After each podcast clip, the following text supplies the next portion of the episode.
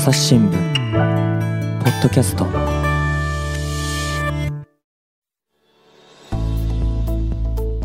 皆さんこんにちは。朝日新聞の木田光です、えー、今回は文化部の増田愛子さんをお招きしています。増田さんよろしくお願いします。よろしくお願いします。文化部の増田愛子と申します。前回の続きからお届けします。で見るのはすごい面白くて派手ですし、うん、ですけどなかなかその正当ではないっていうふうになんか扱いを受けてた時もあったんですか？なんかそのようですね。やっぱりそのすごく見た目本位の演出なので、まあ明治以降、まあ西洋の考え方とかお芝居とかも入ってくる中で、まあ、ちょっとそのまあ正当ではないんじゃないかとか、ちょっと、うん、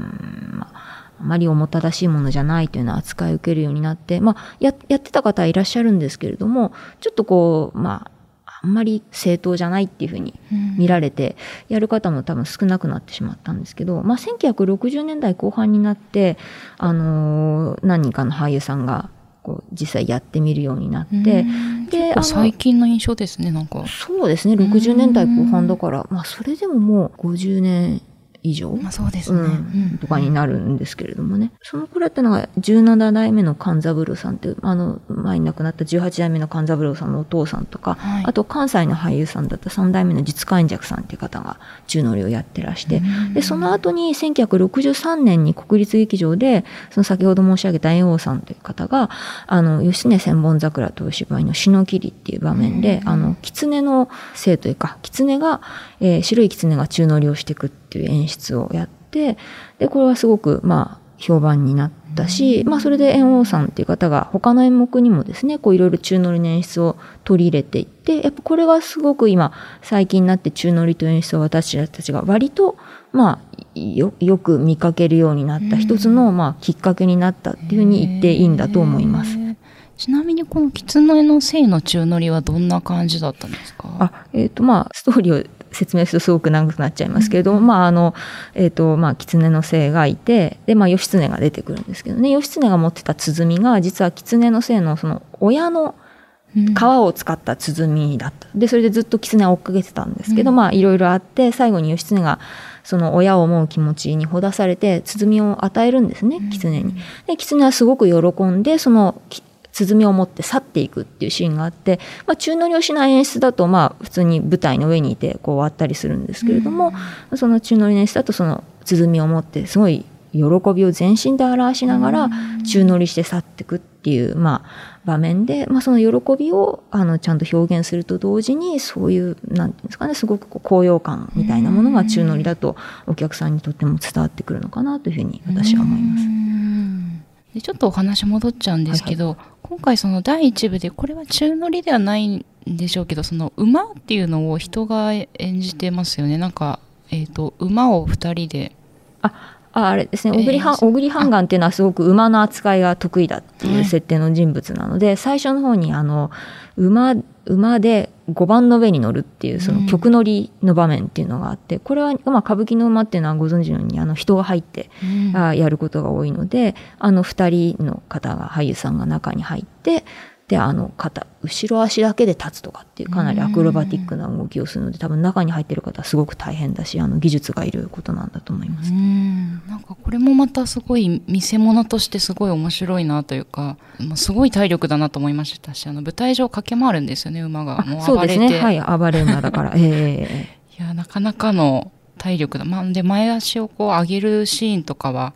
前足をお一人がやって、ま、後ろ足をお一人がやって2人で馬をやってるんですけどそうです、ね、前足が上がると1人の人が宙に舞うというかですね。ちょっとこれ想像しがたいかもですけどそういう形になるんですけど本当によくあんなアクロバティックな動きができるなというか、うん、本当に演技もそうですけど身体能力もすごく必要なお仕事なんだなっていうのも思いましたね。あそうですね。あの馬の足の役っていうのは役なさる方やっぱりすごくそこはあのやっぱ何度も練習をされて多分あの非常に難しい技術が必要なのでそこはこう非常に信頼関係というかがないと成り立たないあの場面だなというふうにそこは思いますね。中乗りっていうのもやっぱり経験が必要なんでしょうかね。なかなかそんな簡単に行くもんではないんですかね。あまあ、もちろんねどなたにも初めてということはあるので あのいあの初めての時はいろいろ不安だと思う不安というかねドキドキされたりすることもあるかもしれないんですけれどもそれこそこの公演の前に猿之助さんがあの取材会があってお話しされた時に、まあ、猿之助さんももうだいぶ何度も何度も飛んでらっしゃいますけど、やっぱその年を重ねれば重ねるほど怖くなるっておっしゃってて、まあ、やっぱりそのちょっとしたそのアクシデントとかっていうのはやっぱりあったりして、まあそういうものを見てるし、まあご自分も経験もあるっていうお話をされていて、まあやっぱりあとはその信頼でしょうと。やっぱりそれはあの自分のことだけじゃなくて、まあそういういろんなものを支えてるスタッフの方とか、まあ劇場とかですね、そういう技術的なことも含めて、やっぱそこは緊張感が緩んだら、もう何か起こってもおかしくないんで、まあ、そういうこう一丸となってやってることなんですよってお話しされたのがやっぱすごく印象的でしたね。私たちやっぱどうしても目の前にいる役者さんとか、表に出てる俳優さんのことを見て八乗りしてすごいなと思って実際そうなんですけれどもやっぱりそこを支えてる、まあ、テクニカルのスタッフの方とかいろんな設備っていうものがあってこそああいう、まあ、素敵な演出があるんだなっていうことを、まあ、そのお話を聞いて改めて本当に思いました。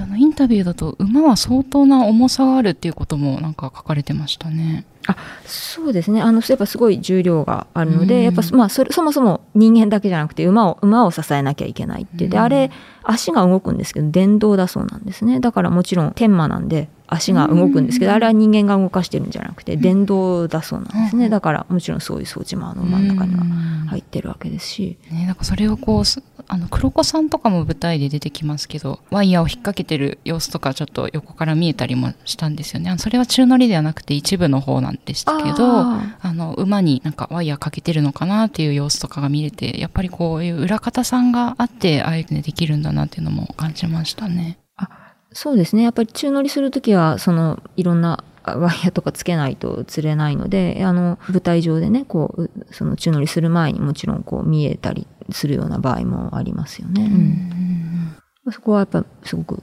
ね、とはいえ、あんまり長く時間を取ってしまうと、お芝居の間としておかしくなっちゃう、そこは素早くでも正確にっていうのは多分皆さん何度も練習なさったりとかして、まあ実現してるんじゃないかなというふうに思います。うん。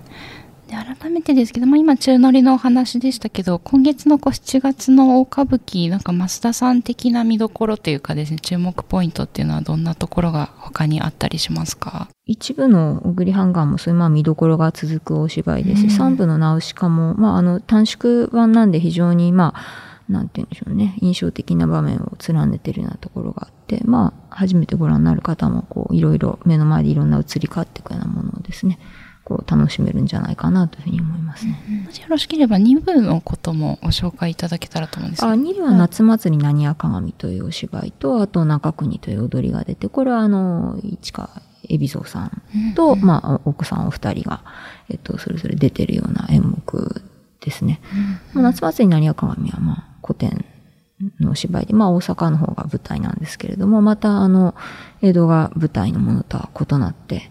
あの、夏のお話ですし、まあ、あの、その季節に合ったような演目じゃないかなと思います。なかなか今、こう、夏祭りとかも少しこう、行きづらい、まあ、ちょっとずつ復活してはいますけど、そんな様子なんで、なんか劇場でその雰囲気を楽しむのもいいかもしれないですね。そうですね。夏祭り何鏡は、のクライマックスに、まあ、海老蔵さん演じる主人公が自分の義理のお父さんを、まあ、殺してしまう場面があるんですけれども、そこで、まあ、殺して、ああ、どうしようってなってる時にちょうどその祭りの一団が、なだれ込んでくるっていう演出があるので、まあ、まさにその祭りの雰囲気が、まあ、味わえるような作品ですね。その殺してしまったっていうこう興奮とその祭りのこう熱狂的な雰囲気っていうのが合わさってってっていうようなすごく印象的なシーンだと思います。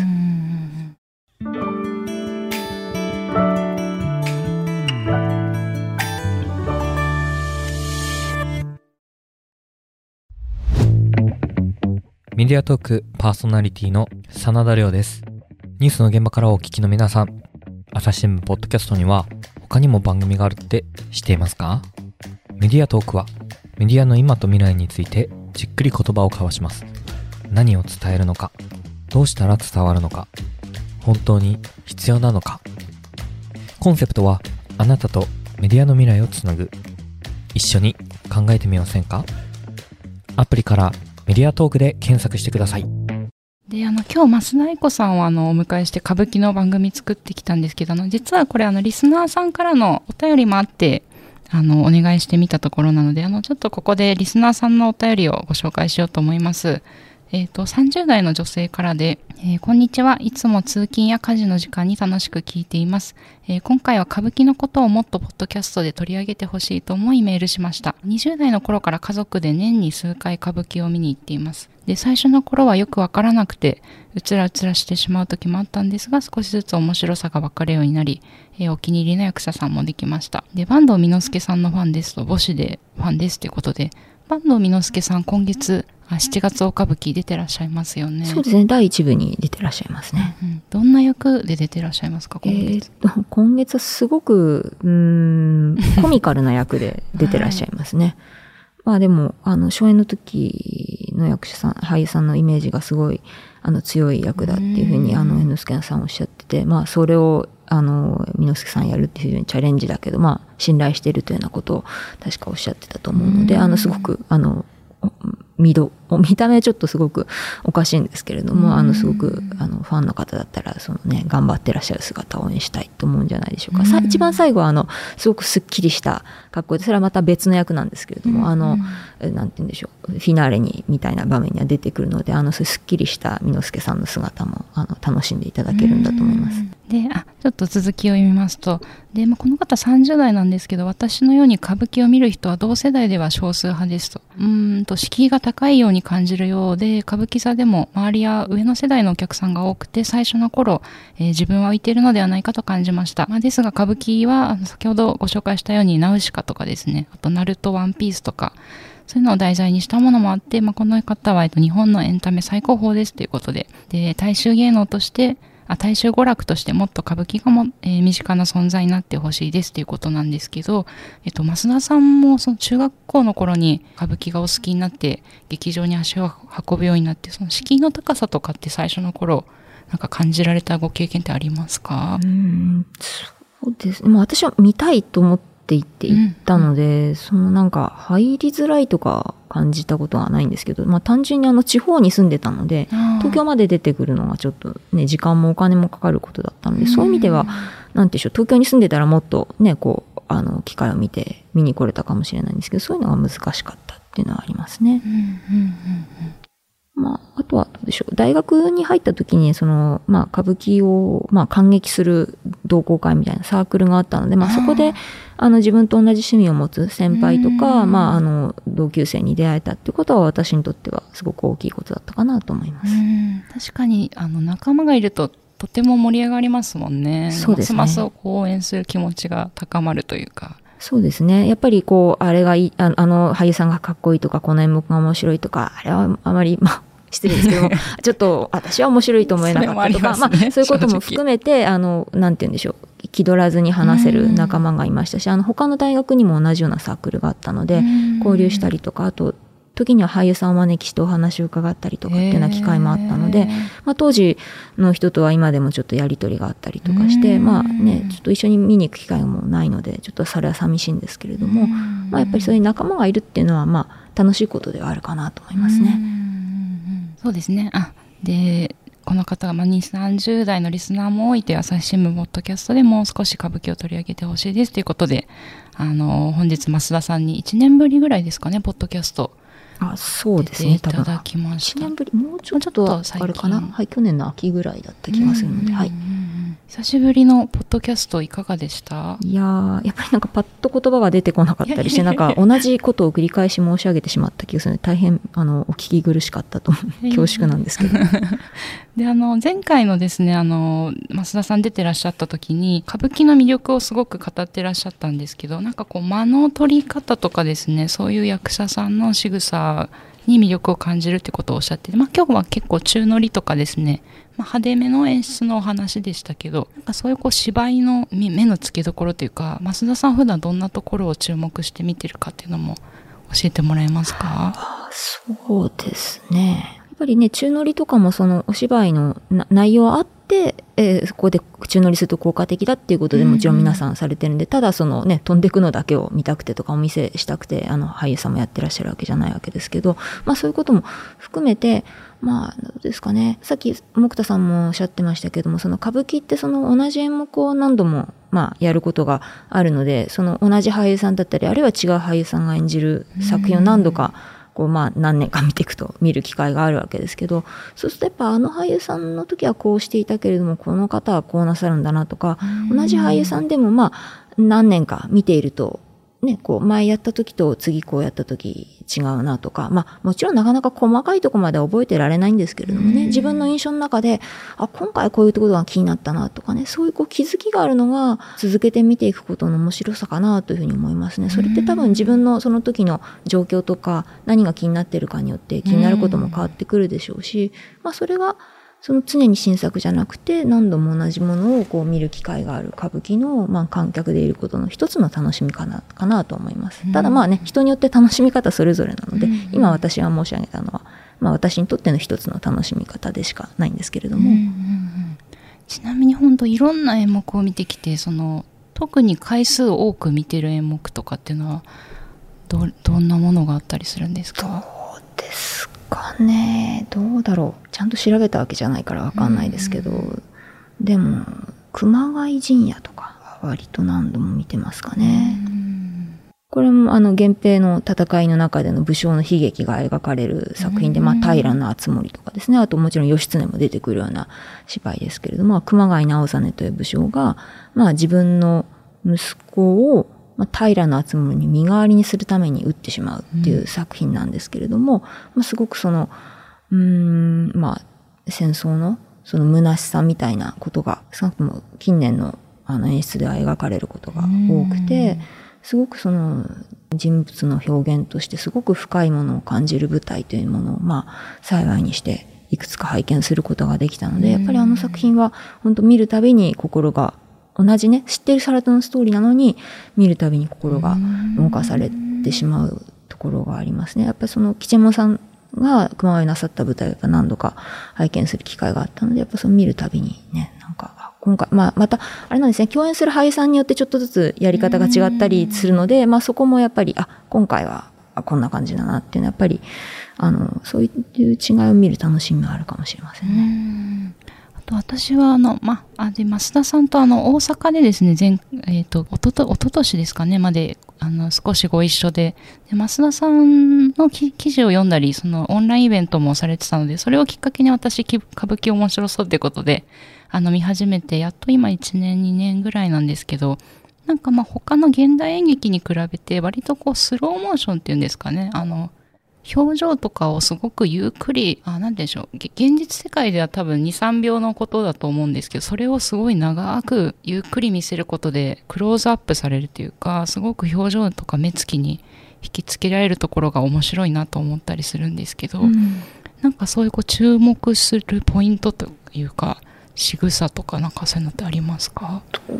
多分木田さん今おっしゃったのは多分見栄を、うんうん、見栄の時とかだと思うんですよね。その何かその人にとって、えー、大きな心を動かされる大きな出来事があった時とか何か強調したい時にこう、うん、まあつけばったりっていう音が入って、まあ、ぐっとこう、まあ、ちょっと首を回すような仕草といえばいいんですかね、あってでぐっと目に力を入れる、まあ、ああいうの本当にまさにおっしゃったようなクローズアップだと思うんですけれどもそれもいろんな形があったりとかして、まあ、そういうバリエーション見るのも面白いと思いますし、うん、そうですね。あとはどうかな。ああいうさんによってそこがあのいわゆる歌舞伎って型っていうのがあるのであの俳優さんによってちょっとやり方が違ったりとかしますしあとは衣装がね違ったりすることもあるんですね。それ今いろいろ理由があったりするんですけれどもそういうのもまあもし比べてみる機会があれば同じ役でも同じ役でも、う。ん、あのそれはちょっと違った、まあ、考え方がいろいろあるんですけれどもね違ったりするので、まあ、あのもし何なこう続けて見つ見見ていくいらっしゃるんだったら、まあ、そういうのをちょっとあの、まあ、メモしとかないと忘れちゃうかもしれませんけれども あの比べてみても面白いかもしれないですし、うんうん、ありがとうございましたあのこのリスナーの方もぜひ聞いていてもらえたらなと思います。えっ、ー、と、で、今後なんですけど、歌舞伎なんか見どころというか、今後8月以降とかありますか？まあドラマのことでも。あ、そうです。まあまあ、どの月もね、いろんなあの見どころがある、えっ、ー、と、演目を、まあ、劇場さんが並べてらっしゃると思うんですが、今私がお話した内容からいくと、その、吉右衛門さん、去年お亡くなりになりましたけれども、あの、9月の歌舞伎座が、うん、あの、まあ、吉右衛門さんの一周期の追善興行ということで、あの、修山祭といって、あの、修山というのは、初代の吉右衛門の、あの、俳句をする時の名前なんですけれども、うん、あの、まあ、これにまあその初代にちなんだ演目とかをなさるっていう興行をずっとこの2代目の吉右衛門さんっていうのがまああの9月になさっていて、うん、まあそのお名前を付けた形で今年のあの9月も興行があって、うん、まあゆかりの方たちがまあ、吉右衛門さんゆかりの演目をなさったりするので、うん、まあそういう意味では、私ね、個人的にはあの、その公演っていうのは楽しみっていう方はちょっと、なんかこの場合似合わないんですけれども、でも、あの、ね、皆さん思いを持ってあの、どの俳優さんもなさるんだろうなと思って、やっぱその興行っていうのは、まあ、ぜひ本当拝見したいなというふうに思っていますね。うん、そうでした。これちょっとぜひお伝えしておきたいと思ってたんですけど、あの、私ちゃんと中乗りがこう、どこを通るんだろうっていうことをですね、全く把握せずに席を取ったら、うん、やっぱ席によってこう、見え方が中乗りって違うんですよね。そうですね。あの、途中まではナウシカ見えたけど、ああ、消えちゃったみたいな席に一回後ろの方にいたんですけど、なので、なんか席の取り方っていうかおすすめのこのま中乗りを見るのに良い席とかっていうのはおすすめとかってあります？かどうですかね。えっ、ー、となんでしょう。最後まで姿を見届けたいのであればそれは3階席とかを取りになった方が3階に入っていくのでよろしいかと思いますね、ただえっ、ー、とナウシカも、えー、1回割と下の方まで下がってきたりするところがあるので、えっ、ー、と、舞台に向かって左側のその桟敷席とかですね、非常に近く見えるんじゃないですかね。まあ一階席でもその飛行ルートの、まあ下とか、花道の上です、ね、花道の脇、両脇ですよね。を取ると、まああの割と間近に俳優さんが見られるということになるんじゃないかなと思いますけれども。まああるいはまあね、遠くから見たいっていう方もいらっしゃるかもしれないんで、そこはあのお好みだと思いますけれどもね。そうですね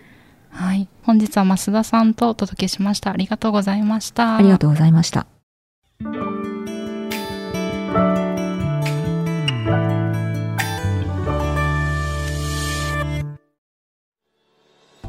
え本日は歌舞伎のお話をお届けしてきました。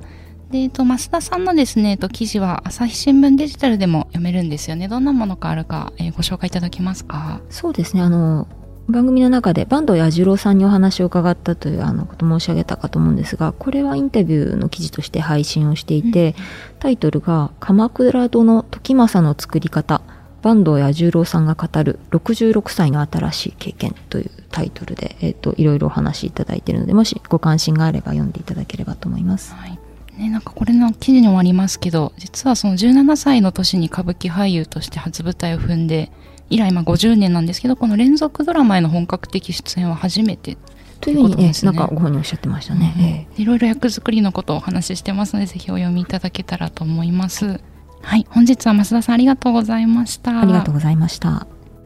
えリスナーの皆様番組を最後まで聞いてくださりありがとうございました今後も朝日新聞ポッドキャスト番組を続けるためお力添えいただけると幸いです。ご使用のアプリから番組のフォロー、レビューをお願いします。増田さんの記事はリンクを貼っておきますのでぜひお読みいただけたら嬉しいです。ニュースの現場からシリーズのほか SDGs シンプルに話そうメディアトークといった番組も配信中です。また概要欄にありますお便りフォームからご意見やご質問もお待ちしています。朝日新聞ポッドキャスト朝日新聞の木田光がお届けしました。それではまたお会いしましょう。